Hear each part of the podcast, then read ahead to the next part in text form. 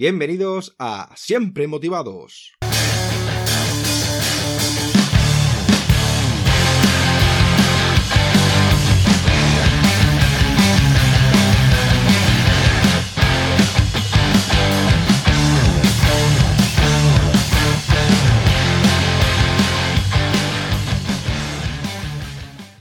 Bienvenidos a Siempre Motivados, soy David Peña y hoy tenemos de invitado a Ignacio del Portillo Peña. Ignacio es emprendedor y marquetero por vocación. Cuando creó su primera startup con tan solo 19 años, se dio cuenta de que este era donde quería trabajar. Desde entonces ha estado ligado al mundo emprendedor. En los últimos años ha ganado distintos premios por su papel como joven emprendedor, tanto a nivel regional como nacional. Y todo lo que ha logrado ha sido con su esfuerzo y sacrificio, sin depender de nada y de nadie, sino de él mismo y su mentalidad de ser siempre su mejor versión Actualmente dirige su propia agencia de marketing, Kinetic Media, donde se dedican a asesorar tanto a emprendedores como a empresas en competencias digitales. Realizan campañas de publicidad online especializadas en Facebook Ads y gestionando las redes sociales. Y sin más dilación vamos a presentar al invitado de hoy. Hola Nacho, ¿qué tal estás? Muy buenas, muchas gracias por traerme aquí. La verdad que es un placer poder compartir contigo este ratito para hablar un poco y poder charlar sobre diferentes temas, ya sea emprendimiento, superación, desarrollo, así que vamos con ello. Yo estoy muy feliz, Nacho, y es todo un placer tenerte invitado en Siempre Motivados y nos encantaría saber quién es Nacho Portillo. Bueno, pues si hacemos un resumen rápido, Nacho Portillo actualmente es el CEO y fundador de Kinetic Media, mi propia agencia de marketing digital. También soy el director de marketing en AudioFit, una empresa de formación online que dirijo junto a Marcos Gutiérrez, eh, Marcos Conquer en redes sociales, en la cual ya hemos superado los 6.000 alumnos y nos gusta identificarnos como el Netflix de, de la formación en fitness, en AudioPost. A partir de aquí, eh, también trabajo con diferentes empresas del sector del fitness, como en Movimiento, como en Fit Nutrition. También mentorizo a personas dentro del sector, como pueden ser Batman Science, Titan Fit, eh, Ignacio, John Pradels. Es decir, ayudo a la gente a mejorar sus modelos de negocio. Y bueno, por otro lado más personal, te diría que soy una persona que también como tú le gusta mucho el desarrollo personal, me gusta crecerme en las adversidades, me gusta darle vueltas a las cosas también y también me gusta divertirme de vez en cuando, como a todo el mundo, ¿no? Aunque igual el concepto de diversión de un emprendedor es tener una tarde libre para ver una película en lugar de salir por ahí o cualquier otra cosa. Pero bueno, ese podría ser un, pequeño resumen. A nivel formativo, que mucha gente lo pregunta, yo estudié la carrera de Administración y Dirección de Empresas en la Universidad Complutense de Madrid, estudié el máster en Marketing Digital eh, de DIE Business School, donde tuve una beca del 100% y conseguí ser el primer alumno de la promoción. Y a partir de aquí, es, bueno, he sido finalista nacional en un montón de premios emprendedores. Eh, fui el alumno de la historia de la Complutense que más ganó el, premio emprendedor que, sacan cada año, en concreto tres veces seguidas. Y ahora mismo eh, estoy esperando a, que se calme un poco la situación del COVID-19 para empezar mi posgrado en la Harvard Business School. Así que ese sería a nivel formativo mi, mi brief, por así decirlo. Muy buena historia, Nacho. La verdad que sí. Yo, eh, la verdad, como consejo, yo soy alumno de AudioFit es el podcast del deporte y de, bueno, de muchas cosas más. Y la verdad es que lo aconsejo mucho para la gente y que son principiantes y si quieren iniciar el tema del, del deporte, ya sea hipertrofia, ya sea tema de correr, ya sea de cosas de nutrición o cosas de emprendimiento. Está muy bien y lo aconsejo. Y Nacho, ¿cuándo y por qué elegiste dedicarte al sector del emprendimiento? Eh, bueno, a ver, no es que lo, lo decidiera como tal. Eh, yo siempre había querido trabajar en algún tipo de gran empresa o crear empresas. Yo desde pequeño tengo esa, esa inquietud, por así decirlo, aparte del deporte. A mí me gustaba muchísimo el fútbol, ya lo he dicho muchas veces, que, mi principal sueño era ser futbolista profesional, no ser, no ser emprendedor empresario. Y yo entré un poco de casualidad, porque a ver, yo en segundo de carrera encuentro que hay una, una edición de un premio emprendedor que se llama Youth, que lo que hace es buscar jóvenes talentos, jóvenes emprendedores a nivel nacional. Y bueno, yo estuve incubado durante seis meses, estuve en el ambiente startup, eh, a partir de aquí empecé a trabajar en diferentes startups a la vez que me sacaba la carrera y fue cuando me di cuenta de que yo quería ser emprendedor, pero vamos, mi, principal objetivo en ese momento sería ver si trabajar en una gran tecnológica o en una Big Four, que es para lo que muchos estudiantes de estudian para ello. Y yo entré un poco de casualidad, como quien dice. De hecho, el emprendimiento es algo tan, tan amplio que no lo, no, lo, no lo consideraría un sector o un nicho. Un nicho, un sector sería el fitness o sería cualquier otro. Pero bueno, al final es como todo en la vida. La vida te va dando cosas, tú las vas recogiendo y las vas usando lo mejor que puedas. Claro que sí, Nacho. Y de todas las áreas en las que te has formado, ¿cuál es con la que más te identificas? Mm, pues a ver, quizás en el, tema del marketing digital. Eh, a mí el marketing digital siempre me llamó mucho. Eh, bueno, todo el tema del marketing también, por supuesto. Y hoy en día el problema que hay es que es un negocio que da mucho dinero, es un negocio que crece mucho, yo lo llevo viendo más de cinco años cómo va creciendo Y hoy en día hay muchísima gente que se quiere subir al carro y decir, no, pues yo sé más que nadie porque sé lo que significa embudo, cuando ni siquiera han estudiado las bases del marketing convencional o ni siquiera pueden entender cómo funciona verdaderamente un embudo. Por eso me identifico más porque yo mm, me considero alguien muy pragmático. O sea, a mí me gusta mucho la motivación, me gusta mucho el coaching. Yo creo que la motivación es una condición necesaria, pero creo que con eso no basta ni muchísimo menos. O sea, al final del día, la motivación carece de uso si no se puede utilizar para nada más. Imagínate que yo contrato un entrenador que es muy buen motivador, pero no es capaz de enseñarme a entrenar. Pues el día que llegue yo con toda mi energía al gimnasio no, no me va a servir de nada, porque no voy a poder canalizarla en los ejercicios. Lo mismo sucede con el marketing. Si, si por mucha motivación que tengas o por mucha buena voluntad no eres capaz de encontrar las herramientas y los pasos adecuados, no sirve de nada. Por eso yo me intento diferenciar siendo pragmático y diciendo, mira, la gente que me siga, la gente que quiera aprender de mí, la gente que se forme conmigo, van a tener un montón de conocimiento práctico que yo hubiera deseado aprender hace años y que yo les voy dando día a día, ya sean formato píldoras, ya sean los cursos, ya sean las formaciones, lo que ellos quieran. Así que por ahí te diría que me diferenciaría un poco. La verdad es que tenemos los valores pragmáticos para mí es fundamental, como es la perseverancia, la planificación, la comunicación, la organización, que es fundamental hoy en día. Y Nacho, ¿cómo convertir tu pasión en profesión? Con paciencia. Te diría que con paciencia sin ninguna duda. Eh, si a ti te apasiona algo, no te va a costar trabajar en ello. O sea, hay un dicho y es que cuando tú emprendes no se considera trabajo si te gusta de verdad. Y es verdad que yo, por ejemplo, recuerdo cuando yo empecé a emprender que no tienes un duro, que no tienes nada, que no sabes nada, que tienes un montón de miedo de las empresas grandes que ya están en el sector, pero estás tú solo o con tus amigos o con tus colegas de, sector y tienes una ilusión tremenda. Y te da igual todo porque tú tienes una ilusión por ser el número uno, por desbancar a todo el mundo, por romper esos ricos y esa es la clave. O sea, yo siempre digo que por si alguien quiere emprender, que no lo haga ni por dinero, ni por fama, ni porque esté de moda, que lo haga por pasión. Y eso es lo que va a conseguir que lo que a ellos les gusta hacer día a día puedan vivir de ello. A ver, también es que hoy en día hay mucha gente que dice, eh, joder, me, me apasiona YouTube, quiero vivir de ello, y lo quiere hacer mañana. Eh, yo, por ejemplo, siempre pongo un caso de un chico que lo podéis buscar en YouTube, que se llama Charlie Siniguan.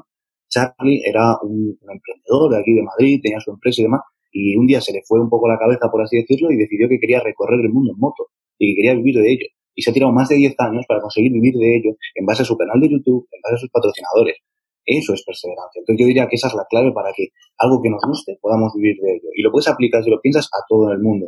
A una empresa, a un deporte, a lo que sea. Lógicamente hay más factores, pero yo creo que si estás con una pasión alta, podrás solventarlos, sin duda.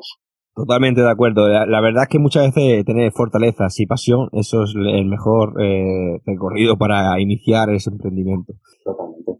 Y Nacho, ¿cómo quitarse el perfeccionismo que te detiene al emprender? Mm, pues aprendiendo. Eh, yo, por ejemplo, siempre digo que hay un concepto en emprendimiento, bueno, empresariales, que se llama PMV, que es Producto Mínimo Viable, y es una forma de, de saber si lo que nosotros vamos a lanzar va a funcionar o no. Imaginemos que queremos construir un puente pues tenemos dos opciones. O construimos la versión más básica del puente para ver si se aguanta y en base a eso lo vamos mejorando, que puede ser algo rápido y barato, o nos gastamos 10 años en empezar a construir el mejor puente, traer el mejor mármol de Italia, los mejores ingenieros, para darnos cuenta en el último momento de que en realidad no hacía falta un puente, porque la gente prefiere pasar en canoa. Esto es lo mismo con, con el emprendimiento. Hay muchas personas que tenemos la, la, la incertidumbre o el miedo al principio de decir, joder, seguro que si lanzo mi negocio no me va bien, por lo cual voy a posponerlo para lanzarlo más tarde y de esta forma evitar que me salga mal. Y esto es una forma de autosabotearnos que tenemos todos los seres humanos. Hay que hacerlo rápido, hay que mejorar y sobre todo hay que aprender. Entonces, yo lo que recomiendo aquí es que hay que aprender también a, no ser demasiado exigente y sobre todo a saber ponderar las cosas, porque a veces quizás el, tener una página web que sea perfecta pero lanzarla muy tarde no compensa. Entonces, hay que aprender a, ponderar todo, yo te diría. Sí, totalmente de acuerdo. Yo cuando, bueno, la página web y el podcast lo hice yo mismamente, ¿no? A base de, de, perseverancia, ¿no? Y la verdad que cuesta al principio, pero con perseverancia y con esa motivación, porque claro, cuando la motivación es mayor que el obstáculo, nada te impide hacer lo que tú quieres. Nacho, ¿qué es la persuasión? ¿Cómo podemos llevarla a la práctica? Bueno, eh, la persuasión yo la puedo definir como la capacidad que tiene una persona de conseguir que otra piense como él, o que haga lo que quiera, o que tenga la misma opinión. Lógicamente esto es, esto es como todo. Eh, hay una frase en Spiderman y es que un gran poder conlleva una gran responsabilidad, que es una frase que me gusta mucho. Eh, hay ciertas personas en el mundo, quizás entre ellas me puedo incluir, eh, que se nos da muy bien hablar en público, se nos da muy bien comentar ciertas ideas, y los mayores estafadores son personas que venden muy bien, son personas que saben decir verdades a medias, que saben tocar los puntos de dolor. Entonces, el aprender a persuadir a alguien el mejor sentido de la palabra no es malo, porque cuando nosotros discutimos, en el fondo estamos persuadiendo. Es decir, si yo, por ejemplo, estoy vendiendo mi modelo de negocio o estoy discutiendo contigo de cualquier tema, yo en el fondo quiero que tú vengas a mi posición. Entonces, eso no es malo. Eh, para aprender a persuadir a alguien, pues lo primero es saber mantener la calma en una conversación, saber cuáles son tus argumentos, saber cuáles son los puntos de dolor de esa persona. Pues, por ejemplo, en un tema de un negocio, si yo sé que mi persona que está enfrente, mi potencial cliente, su principal quebradero de cabeza es que no consigue clientes, ya tengo un punto donde atacar. Yo sé que cuando yo abarque ese tema, él va a decir, hostia, se está hablando de captar clientes, justo lo que a mí me falta, voy a escucharle. Pero hay una diferencia entre eso, que normalmente la persuasión no se suele utilizar en estos conceptos, sino en los conceptos de estafas piramidales, eh, también a lo mejor de relaciones personales o alguna cosa así. Entonces, la persuasión es muy, es muy interesante, es muy chulo, pero yo no, no, no diría que empiece por ahí la gente ni muchísimo menos. Eh, creo que, por ejemplo, el tema del copywriting, que es al final escribir textos que puedan atraer a la gente, es, una, es, una, es un buen ejemplo de la persuasión en este formato escrito y que la gente podría empezar por ahí, porque además eso se puede aplicar a página web, email marketing, publicidad, currículums, a lo que quieran. Sí, y también si quieren profundizar un poco más en tema de aprender programación neurolingüística. Yo he aprendido eso y la verdad es que es una metodología bastante muy, muy buena. Porque es como hackear y reprogramar la mente, ¿no? Y son muchas más cosas que las que tiene. ¿Cómo dominar nuestros pensamientos negativos? De nuevo, con, con paciencia y con experiencia. Eh, yo siempre digo una cosa, y es la mayoría de veces que la, la mayoría de gente no puede lidiar con, con, el día a día, con sus pensamientos negativos, con la sociedad, es que son débiles. O sea, y sé que esto igual no suena políticamente correcto, pero, no, pero es que lo son. Eh, yo, yo, bueno, he contado mi historia muchas veces en otros podcasts. Yo vengo de un barrio muy jodido de Madrid. Yo he tenido muchos amigos que han acabado en la cárcel o que han acabado muertos o que han pasado muy mal. Entonces, cuando yo he conocido a gente que lo ha pasado tan mal, que ha vivido en un infierno constante, yo sé que esa gente luego es muy fuerte mentalmente. Quizás a veces demasiado y tienden a caer en, errores que no deberían, pero cuando veo a alguien que me dice, no, es que tengo, pues, tiendo a autosabotearme, tiendo a tener errores, digo, vale, perfecto, como todo el mundo, ¿no? Pues tenemos dos opciones, o nos quedamos en casa llorando o lo vamos a mejorar. ¿Cuál eliges? No, es que va, vale, te has quedado en casa llorando, ya está, no me molestes más, por favor. Entonces, yo creo que esto es lo que tiene que hacer todo el mundo. Lógicamente, esto no se aprende un día de la noche a la mañana, igual que yo también lo he pasado mal, o tú, o cualquiera. Yo creo que la clave para evitar los pensamientos negativos, en primer lugar, es centrarte en lo positivo, que sé que suena un poco muy a mindfulness, pero es que es la verdad. Mm, cada cierto tiempo, nuestro cerebro intenta sabotear, ¿vale? Esto nos ha pasado a todos. Igual cuando vamos a tirar un récord en press de banca o en sentadilla, que hay un segundo que tu cerebro piensa, ¿y si fallas? Y tú dices, uff, si fallo, se me cae la barra, me puedo hacer daño, eh, se van a reír de mí. Y entonces tu cerebro está preparándose para esa situación negativa, entonces tú tienes que llegar y decir, no, no, es que no voy a fallar. ¿Y sabes por qué no voy a fallar? Porque el otro día tiré 5 kilos menos y sé que puedo hacerlo porque me he programado y porque además tengo dos huevos para tirarlos. Entonces, esto es lo mismo con el emprendimiento, con los negocios. Claro que hay momentos buenos, momentos malos, donde tu cerebro te puede decir, ¿y si ahora no facturas? ¿Y si ahora esto no sale? ¿Y si esto no sale bien? En ese momento lo que tú tienes que hacer es darte motivos a ti mismo para tener un buen objetivo. Y yo siempre digo una cosa, y es que tenemos que ser nuestros principales críticos y nuestros principales valedores. Es decir, no vale de nada que en el peor momento cuando necesitas apoyo tú mismo seas el que te hundas, en ese momento tú tienes que tirar para arriba, pero tampoco vale de nada que cuando todo vaya perfecto y todo vaya genial, tú también te quieras mucho a ti mismo y digas, no, no, que yo soy el mejor. No, en ese momento tú mismo tienes que ser el primero en decir, vale, no te flipes, puedes hacerlo mejor, vamos a tener los pies en la tierra y vamos a seguir trabajando. Entonces, eso es lo que te diría para mantener los pensamientos negativos un poco a raya. Sí, estoy totalmente de acuerdo, Nacho. Eh, yo llevo ya dos años ya el tema del desarrollo personal. A mí me ha ayudado mucho el tema de mindfulness, ¿no? El tema de poder saber, querer yo eh, decidir lo que pienso, ¿no? Porque los pensamientos hacen que tengamos los sentimientos, los sentimientos crean emociones y las emociones crean acciones, ¿no? Y también, como tú has dicho, el tema de tener una visualización creativa ayuda mucho a, a la mente a poder eh, tener esa motivación para hacer las cosas más, ¿no? Y confiar más en ti. Y bueno, una cosa eh, que esta pregunta hacerla mucho porque a mí al principio eh, me costaba mucho, ¿no? ¿Cómo desarrollar una mejor concentración? Bueno, pues lo, lo, primero que te diría es que tienes que dejar claros tus objetivos. Eh, hay gente hoy en día que no sabe muy bien cuál es su propio objetivo. Te pongo un ejemplo que todo el mundo va a entender. Estudiar. O sea, hay muchísimos chicos que me están escuchando que están estudiando bachillerato, selectividad, carreras, lo que sea. Y entonces ellos dicen, vale, me voy a poner ocho horas delante del libro, pum, a empollar. Y luego suspenden y dicen, joder, si me tira ocho horas. Y yo digo, vale, pero el problema es que tú en esas ocho horas lo has medido por tiempo y no por productividad. Es decir, tú no has pensado, voy a aprenderme el tema 1 y el tema 2 esta tarde, sino voy a estar 8 horas delante del libro. ¿Y qué es lo que sucede? Que si yo pusiese una cámara delante de esa persona, veríamos que de esas 8 horas dos ha estado descansando, media hora así jugueteando con el móvil, luego un rato eh, mirando la pantalla pero pensando en, en sus cosas. Entonces, la clave es que si queremos mejorar nuestra concentración también debemos saber qué objetivo tenemos antes de nada. Después tenemos que entender que los seres humanos no somos máquinas, hay diferentes estudios psicológicos que sí que han, determinado que no podemos estar dos horas seguidas concentrados a full en algo, y yo esto lo noto mucho porque yo al final estoy trabajando en mi agencia con cosas bastante complejas a veces o con cosas que se juegan miles de euros en, en, horas, entonces eh, llega un punto en el que dices, tengo que trabajar a lo mejor muy a full, 60 minutos, 80 minutos o 45 minutos, y 20 minutos desconectar un poco, bajar, tomar un poco el aire, hablar con mi compañero, hablar lo que sea, para estar un poco relajado y poder volver con más fuerza. Y también conocerse a uno mismo. He conocido a gente de todos los tipos, desde gente que se tira 24 horas encerrada en una habitación eh, consumiendo aderol o consumiendo otros medicamentos para estar más concentrado, hasta gente que trabaja dos horas al día y factura muchísimo más. Eh, depende un poco de cada uno. Yo, por ejemplo, quizás en un futuro pueda trabajar dos horas al día, concentrarme mejor y no volver a hacer nada.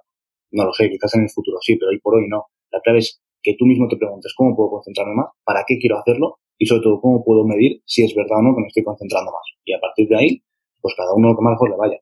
Yo la verdad es que, bueno, a raíz de los problemas que la gente ya sabe que eh, sigue este podcast, ¿no? Eh, cuando tuve mi depresión, eh, a mí me costó mucho el tema porque un psicólogo a mí me, me dijo que, bueno, meditara, ¿no? Y, y leyera, ¿no? Entonces yo era una persona que me, me ponía a leer, pero claro, nunca había leído. Yo había leído el libro de Platero y yo de, la escuela de hace un montón de años. Entonces siempre, claro, te vienen esos pensamientos que tú puedes controlar, ¿no?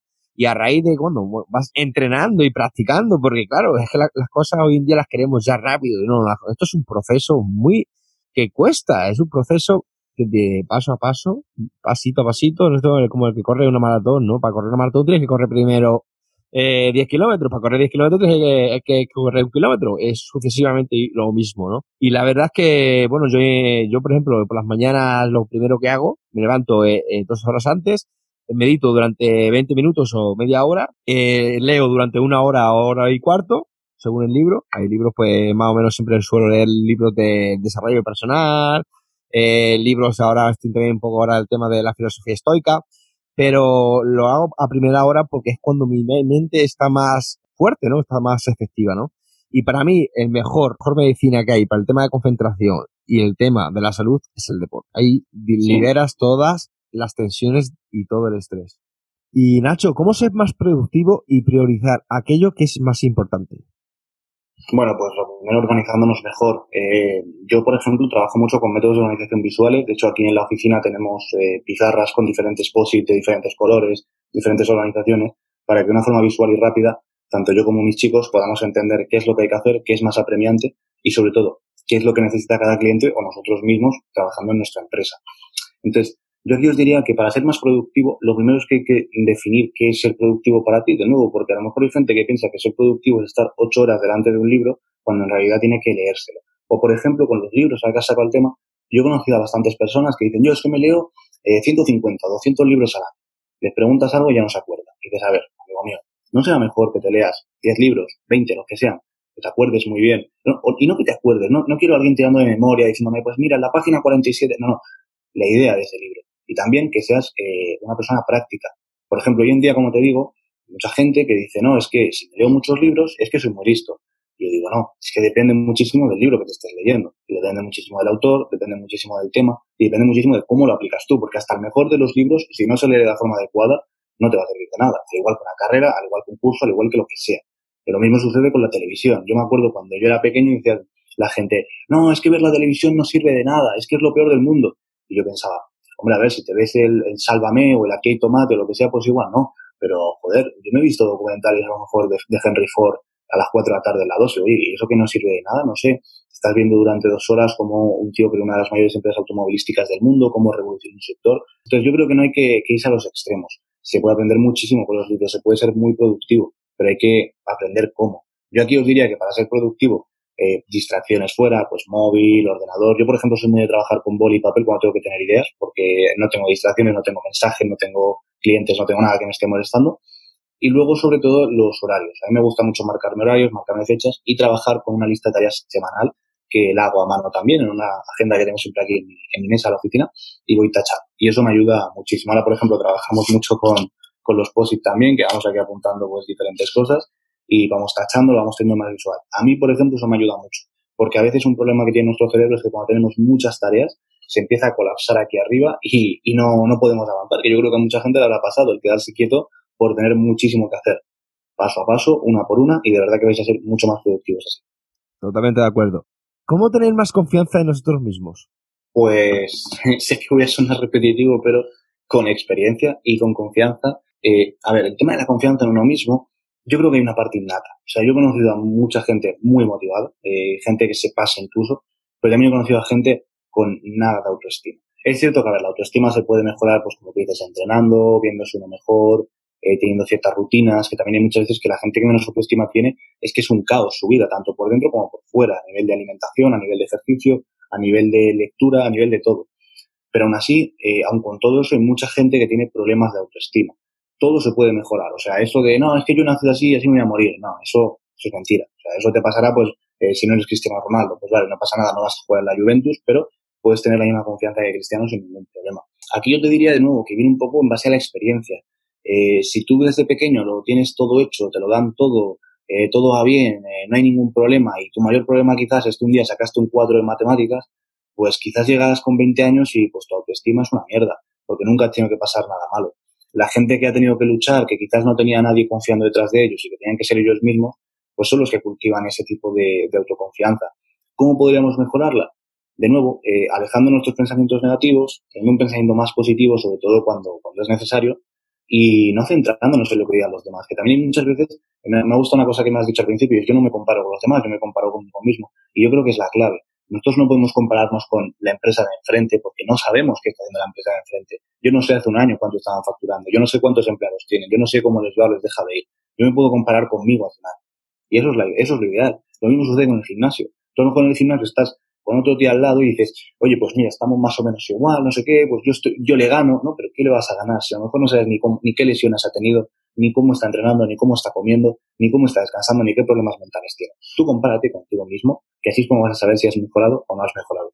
Esto es un ejercicio que yo hago cada año, y si cada año he hecho la vista atrás y no me ha parecido que tenía un aprendizaje tremendo y que he mejorado muchísimo, es un año que para mí no, no ha ido bien. Y de momento no me ha pasado Mira, yo de mi punto de vista que, mira, eh, a mí, yo llevo trabajando desde los 15 años debido a que mis padres pues no tenían dinero. Eh, ¿Qué quiero decir con esto? Que la vida no te debe nada, la vida no te va a regalar nada. Todo lo que tengas te lo tienes que ganar por tus propios méritos. Y así se gana la confianza y así se gana tener una autoestima. Y así se gana el poder confiar en ti, el ganarte las cosas por tus propios méritos, por tus eh, propios sacrificios. Eso es el tener una persona valiente, una persona que, que aprende de sus errores, que nadie te regala nada porque la vida no te debe nada. Totalmente. Y Nach, ¿cómo ser más ambicioso sin perder la humildad ni la humanidad? Mm, a ver, la humanidad es algo que viene en nuestros principios morales, con lo cual eh, tendríamos que volver a ellos antes de, achacarle que, que, no la tenemos por el hecho de tener un objetivo muy grande. Yo no creo que alguien, por tener un objetivo grande, pierda la humanidad, sino que no la tenía de entrada y es una excusa para llegar hasta ella. Luego, eh, el cómo aumentar nuestra, los objetivos que queremos, cómo aumentarlos. A ver, yo creo que aquí es como todo en la vida. Eh, cada persona es un mundo. Yo he conocido a gente que es muy feliz con poco y yo les envidio de verdad, o sea, tengo una envidia sana hacia ellos. La gente que de verdad es feliz. Yo he conocido a gente que vive con poco, es muy feliz y tiene su día a día, no necesita más. Yo en mi caso, por ejemplo, no soy así, porque yo necesito, no, no por un tema material, no por un tema de facturar más, de ganar más, de gastar más, sino por el hecho de que yo también soy una persona que me exijo mucho, que tengo unos objetivos muy altos y quiero llegar a ellos. Aquí el problema es cuando la gente dice, no, no, es que yo no quiero esos objetivos altos, a mí me basta con estos más chiquitines, y en realidad es mentira. Se frustran porque no llegan a los altos y para no parecer que han perdido la partida, por así decirlo, que es una tontería porque nadie pierde ni gana, simplemente aprendemos que es diferente, estas personas dicen, no, yo tengo este objetivo pequeñito. ¿Cómo tener mayores objetivos? ¿Cómo ser eh, una persona con más ambición? Es que a lo mejor no tiene por qué serlo. O sea, no todo el mundo tiene que querer crear el próximo Facebook o, ser la mejor versión del de, deportista o lo que sea. Tiene que ser la mejor versión de sí mismo. Hay gente que se conforma con poco. Si es feliz, es ideal. O sea, yo diría que la clave es que muy poca gente hoy en día se basa en ser feliz de verdad. O sea, muy poca gente veo yo que diga, eh, quiero ser feliz, no, eh, quiero tener mil euros más al mes, quiero eh, tener a esa chica, quiero tener ese coche. Digo, a ver, pero de verdad eso es felicidad momentánea, tío. ¿Qué es lo que quieres? Y en base a eso, puedes ya mejorar tus objetivos, puedes mejorar tu autoconcepto de ti mismo y sobre todo puedes mejorar tu vida, que es lo importante. Al final, lo más importante no es el cuánto facturas, ni el cuánto tienes, ni nada, si eres feliz o no lo eres. Si no lo eres, no te vale nada todo Sí, pero totalmente, como dices tú, que la gente se acostumbra muchas veces a lo, que tenemos, pero muchas veces, como me fue mi caso, fue en, en, el caso de miles de personas y millones de personas, eh, hay un momento que esa persona te deja, hay un momento que te echan del trabajo y, cambia tu vida por completo. ¿Y ahora qué? Claro, ahí tienes que adaptarte a esa situación, porque no queda otra. ¿Y cómo podemos lidiar mejor con las críticas destructivas? Con las destructivas es difícil. Eh, de hecho, las destructivas yo intentaría no, no darles atención el problema es que muchas veces que la gente dice, esto es una crítica destructiva y en realidad no lo es. Eh, hay muchas personas que desgraciadamente no saben expresarse o son más maleducadas y no dicen las cosas tal como deberían. Entonces nos frustramos. Eh, yo diría que incluso al principio las críticas constructivas son difíciles de encajar. Entonces hay que aprender a, gestionar las críticas. Eh, lógicamente las destructivas, el mínimo interés, o sea, el del 0,001 segundos que tardas en hacer, fuera. Ya está, no hay que darle más importancia porque una crítica destructiva, pues mira, por ejemplo, el otro día eh, estaba yo eh, analizando a diferentes, eh, diferentes youtubers y demás, porque trabajamos con empresas que gestionan influencers y demás, y estaba con uno que, que conozco, que es DJ Mario, que es un chico que se dedica a jugar al fútbol, a play y demás, y este chico estaba haciendo un directo y la gente que paga podía mandar un mensaje que se leía. Hubo uno que le mandó un mensaje que le insultaba. Y este le dijo, venga, gracias por el dinero. Adiós. Ya está, eso es una crítica destructiva, una tontería. Entonces, no le voy a dedicar ni un segundo de mi vida. Entonces, esa es la clave. Ahora, la clave primera, antes de todo esto, es aprende a diferenciar destructivo de constructivo. Porque hay mucha gente que a veces le dices, eh, oye, mira, tío, disculpa, es que pues, tu web es una mierda. O, oye, mira, es que esto no lo entiendo. O este curso no vale para nada. Y la gente, no, pues es tu opinión. Hombre, claro, pues es mi opinión. Eh, no, no tengo ninguna certificación extrema del mundo que diga esto es así y esto es así. Pero es lo primero. Y os digo porque como a todos, a mí también me costó al principio aprender a diferenciarlas. Porque trabajamos en algo y lo vemos como un ataque y todo lo contrario, tenemos que ver como una forma de mejorar. Yo siempre prefiero que una crítica me la saquen el, día antes de salir al campo y al terreno de juego, que me la saque un rival y pueda aprovecharla contra mí. Yo creo que esa es la clave, es como en el boxeo también. Entonces yo os diría que aprendáis a diferenciarlas más que a gestionarlas mejor y luego ya aprendéis a gestionarlas. Sí, totalmente, Nacho. Eh, yo soy una persona que siempre me ha gustado pedir feedback, ¿no? Y la verdad es que, claro, eh, cuando pides feedback, eh, más o menos te, te arriesga a que sean críticas eh, constructivas, ¿no? Que te ayuden a mejorar, ¿no? Ya sea, por ejemplo, cuando empecé una página web, pues te falta X cosas, pues te lo tomas con la mejor manera, ¿no? Porque te están ayudando, ¿no? A mejorar ese, esa situación, ¿no?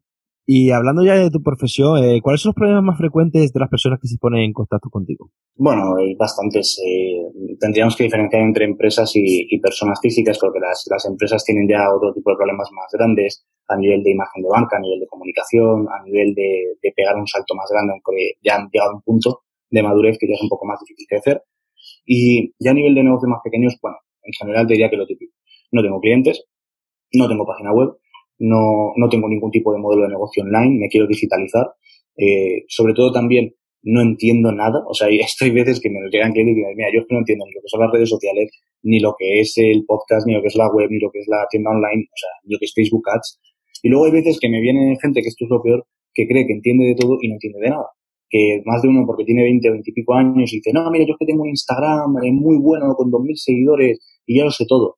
Y es como, no, perdona, no sabes nada. Eh, que no pasa nada. Saber poco, saber mucho no, no, no es algo malo o bueno per se, pero el mayor problema es no saber nada y creerte que lo sabes todo. De hecho, ese es el mayor problema. Yo por eso eh, critico bastante a la gente que se autodenomina experto sin un bagaje, ya sea académico o de experiencia detrás, porque entonces estamos prostituyendo esa palabra. Pues lo mismo sucedería con, este tipo de personas. Yo quisiera eso, que la mayoría de gente lo que quiere es eh, hacer muy sencillo, ganar más dinero, tener más clientes, tener más control de su marketing y sobre todo aprender. Yo creo que esa es la clave. Si aquí quiero hacer un inciso, yo por ejemplo cuando hago un nuevo curso, aunque haya hecho cursos similares, el ya me lo sé, me lo quito de la cabeza. Es como vaciar mi mente y va a aprender de nuevo. Porque siempre te puede aportar algo nuevo, ¿vale? Y si ya tienes el ya me lo sé, mm, tu mente va a decir, bueno, esto ya lo sé, ya lo sé, y al final pues vas a seguir con tus mismas estrategias y no vas a aprender algo nuevo. Porque como digo siempre, tengo una frase que en esta vida hay que vivir como un alumno para morir como un maestro. Sí, totalmente, totalmente, sí, sí. Y llega el momento de las recomendaciones, Nacho. ¿Qué recomendaciones o consejos nos darías para poder dejar de estar más cansado y tener más energía en nuestro día a día, ya sea física y mentalmente? Pues tomarte uno de estos quizás, ¿no? Nada, en serio, en serio. A ver. Es un, monster lo que ha enseñado. sí, sí, tomarte un monster cero eh, para no tener calorías líquidas. A ver, yo, yo os diría, para tener más energía física, bueno, pues eh, eh hacer ejercicio, cafeína, eh, también el tener un, buen descanso, porque hay muchas veces que nos enfocamos en dormir muy poco para rendir más al día siguiente porque hay más horas y en realidad rendimos mucho menos porque no estamos eh, bien de la cabeza. Y luego a nivel mental, pues a ver, a nivel mental te diría que es importante el tener horarios, eh, tener un punto de desconexión. Yo, por ejemplo, hay semanas que trabajo seis días a la semana, fácilmente ocho o diez horas, pero me guardo un día de no hacer nada, estar con mi pareja, de hacer lo que yo quiera, de no coger el teléfono y esos días para mí son sagrados. O sea, son días y yo desconecto a tope. Si no, lo que hago es que tengo algún día que es mitad, mitad. Por ejemplo, los viernes, antes del confinamiento, pues yo lo que hacía es venir por la mañana, temprano, vengo a la oficina, estoy aquí 6-7 horas, luego me voy a mi casa, eh, cojo mi bolsa al gimnasio, me voy a entrenar y por la tarde todo libre para estar con mi pareja, para salir a dar un paseo, lo que sea. Aquí lo que cada uno le guste. A mí, por ejemplo, me gusta, me gusta mucho entrenar, me gusta estar con mi pareja, me gusta ver Netflix como a todo el mundo. Entonces, hay que tener cierta paz interior para que también tu cerebro pueda fluir tranquilamente. O sea, yo me he dado cuenta que cuando mejor me va todo es cuando tengo tiempo para pensar. Eh, cuando tenemos nuestro cerebro sometido a un estrés diario, eh, no puede pensar, no puede moverse, entonces la creatividad no puede ni entrar en juego. Y luego, a nivel físico, para tener más energía, bueno, pues, a ver, sobre todo la importancia del descanso. Yo que soy una persona que he sufrido de insomnio y de vez en cuando sigo sufriendo, sé la importancia de dormir bien, sé la importancia de descansar y creedme que si descansáis correctamente, eh, tenéis, vamos, media partida ganada. Y si no, pues como digo, café, monster, eh, algo de cafeína en tabletas, tampoco os paséis que no, no tenéis que acabar en el hospital. Sí, totalmente de acuerdo. Yo todas esas cosas, por ejemplo, cuando voy a entrenar muchas veces, cuando estoy cansado, pues tomo algún preentreno, la verdad. Y, pero tampoco me puedo desfasar mucho porque yo soy una persona bastante nerviosa y, y el tema de dormir me ha, ayudado mucho el tema de la melatonina. La melatonina me, ha, ayudado bastante, os recomiendo para personas que quieran dormir. Es, es para tener un sueño más profundo. Sí, sí, totalmente. ¿Y qué dos libros nos recomiendas sobre el emprendimiento, Nacho? Pues, mm, a ver, eh, a mí el tema de recomendar libros me gusta y no me gusta, porque hay mucha gente que me pregunta por libros, de hecho yo elaboré una guía de lectura con, todos los libros que, que recomiendo y demás, pero hay un problema y es que muchas veces piensa, eh, si Nacho sabe esto, le pregunto qué libros ha leído, yo me los leo también y sabré lo mismo. Y no tiene por qué. En primer lugar, porque seguramente ese conocimiento no haya venido solo de libros, sino de experiencia o de formaciones. Y en segundo lugar, porque también es cómo la persona interpreta ese libro. Dicho esto, te voy a recomendar dos, uno que va a ser más entretenido y otro que va a ser un poquito menos, aunque los dos son bastante buenos a mi parecer. Uno de ellos se llama El arte de empezar 2.0 de Guy Kawasaki, tal como suena. En este libro, Guy nos habla de, cómo eh, puede ayudar a los emprendedores con una hoja de ruta completamente digital. Él es un asesor de emprendedores muy famoso en, Estados Unidos y se dio cuenta de que la mayoría de personas le venían siempre con las mismas dudas o preguntas que giraban en torno a una misma esencia, ya fuera en finanzas, ya fuera en mercadotecnia, ya fuera en tecnología, y decidió plasmar todo eso en un libro, El arte de empezar 2.0, y a mí me encanta. Es un libro que yo consideraría una Biblia del emprendedor. Y luego, un libro que sea más entretenido, eh, pues yo siempre recomiendo mucho las biografías de emprendedores. Eh, tranquilos que no va a ser la de Steve Jobs, que esa está ya más recomendada que todas las cosas. Y os voy a recomendar eh, Nunca te pares. Es la, es la biografía del fundador de Nike, de Phil Knight, y nos cuenta cómo creó una de las mayores empresas, no solamente ya de ropa, porque yo diría que Nike ya no es una empresa de ropa, sino deportiva en general y de zapatillas, de todo el mundo, y con una historia que yo creo que muy poca gente conoce. De hecho, es un libro que recomiendo mucho y me, escribe mucha gente, joder, pues no tenía ni idea, joder, tío, pues qué guay. Y de verdad que es un libro que, que a mí me encanta. O sea, yo lo leí hace ya varios años, de vez en cuando le he hecho un vistazo a algunos pasajes y demás, y es muy bueno. En la versión inglesa es Show Dog y en la versión española es Nunca te pares. Sí, yo no, vamos, no he leído el tema de Nike, pero sí he visto documentales y he escuchado bastante tema, el tema de la historia de Nike. ¿Y qué películas nos recomiendas, Nacho? Uh, esta es muy fácil. A ver, voy a recomendar dos que son emprendedoras 100%. Una es la red social. A mí me encanta toda la historia de Facebook. Eh, de hecho, es uno de los casos que a mí más me gusta en el mundo del emprendimiento. La peli es una peli, a fin de cuentas, no está hecha para gustar, para que todo el mundo la entienda, para que todo el mundo le vaya bien. De hecho, está basada en el libro de, que se llama The Accidental Billionaires de Ben Meswick, que es el que escribió la historia de, todos los grupos de Facebook y demás, la historia de Eduardo Sabrin, de Mark Zuckerberg, entonces, eh, yo te diría que La red social es una película que a mí me encantó. La vi hace mucho tiempo, antes de empezar a emprender y demás, me gustó. Y luego es una película que, he vuelto a ver más de una vez. Y luego otra película que a mí personalmente me gusta mucho y, me gusta por muchos motivos es Ocho millas, que es la película de, la vida de Eminem, podríamos decir. Yo soy muy fan de Eminem. yo lo considero un referente no solamente en el rap y el hip hop, sino en la forma de vivir la vida. De hecho, la biografía de Eminem también es brutal. O sea, quien no la haya leído, eh, si le interesa todo el tema de desarrollo personal, y, le va a encantar. O sea, yo diría que es de los mejores que he leído en ese aspecto. Y en el caso de la película 8 millas, está muy bien porque resalta valores tales, eh, pues bueno, la perseverancia, la actitud, la motivación, el cómo tenemos que luchar por ello. De hecho, ahí está una de las canciones más famosas de Eminem, que es Lose Yourself, que es la, la canción que compone la banda sonora que se llevó un Oscar y para mí es una de las mejores canciones que pueden definir al emprendimiento, o sea, al verdadero emprendimiento. Muy buenas películas, la he visto todas, la verdad que muy buenas películas. Y bueno, yo, eh, esta película ha sido recomendada muchas veces aquí, pero es, es la verdad que eh, para que veáis que la, la vida es así, en busca de la felicidad de Will Smith, sí. que con el esfuerzo, sacrificio y, y, además de las adversidades que tiene, se consigue todo. Y Nacho, para terminar, háblame qué planes tienes de futuro o si tienes pensado algún proyecto y dónde podemos contactar contigo. Bueno, pues eh, antes de nada, muchísimas gracias por esta entrevista, me lo he pasado súper, súper bien. Te diría que para poder contactar conmigo la gente puede, puede buscarme en Instagram, me puede encontrar como Nacho Portillo 11, también a través de LinkedIn como Ignacio Portillo Peña, eh, aunque LinkedIn estoy menos activo, de vez en cuando escribo artículos, conecto con otros profesionales y por supuesto a través de la página web www.kinetic.com. En cuanto a nuevos proyectos, eh, bueno, pues eh, algunos no los puedo decir todavía, eh, pero son con gente bastante grande del mundo fitness.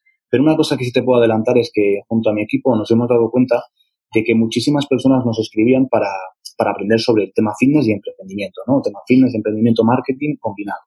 Entonces eh, nos dimos cuenta de que había muchas personas que no podían pagar el precio de los cursos online que nosotros vendemos en Kinetic, porque son un poco caros algunos. Eh, y entonces dijimos, oye, vamos a sacar algo que sea un ticket más bajo y que tenga que unir marketing, fitness, emprendimiento y practicidad y estamos ahí sacando del horno una, una formación que va a ser increíble. De hecho, contamos con gente muy, muy conocida del sector y sí que os puedo decir que eso, si, si sois entrenadores, si sois nutricionistas, si os gusta el tema del deporte, queréis vivir de ello mejor o directamente queréis vivir de ello, yo creo que esto que vamos a traeros en unas semanas os va a encantar. Así que lo dicho, David, un placer enorme estar aquí. Eh, espero haber aportado mi granito de arena en este podcast y bueno, enhorabuena tanto por, por, tu vida personal como por el tema del podcast que estás sacando adelante y espero que te vaya muy bien, tío. Muchas gracias, Nacho. Bueno, conmigo podéis puede poner en contacto a través de la página web siempremotivados.com. Y Nacho, pues muchas gracias por estar siempre motivados. Me ha encantado tu forma de pensar y de ver la vida y de deseo lo mejor. Nos vemos pronto. A cuidarse. Damos por finalizado la entrevista de hoy. Muchísimas gracias por colaborar en Siempre Motivados. Ha sido un gran honor tenerte y conocerte como persona.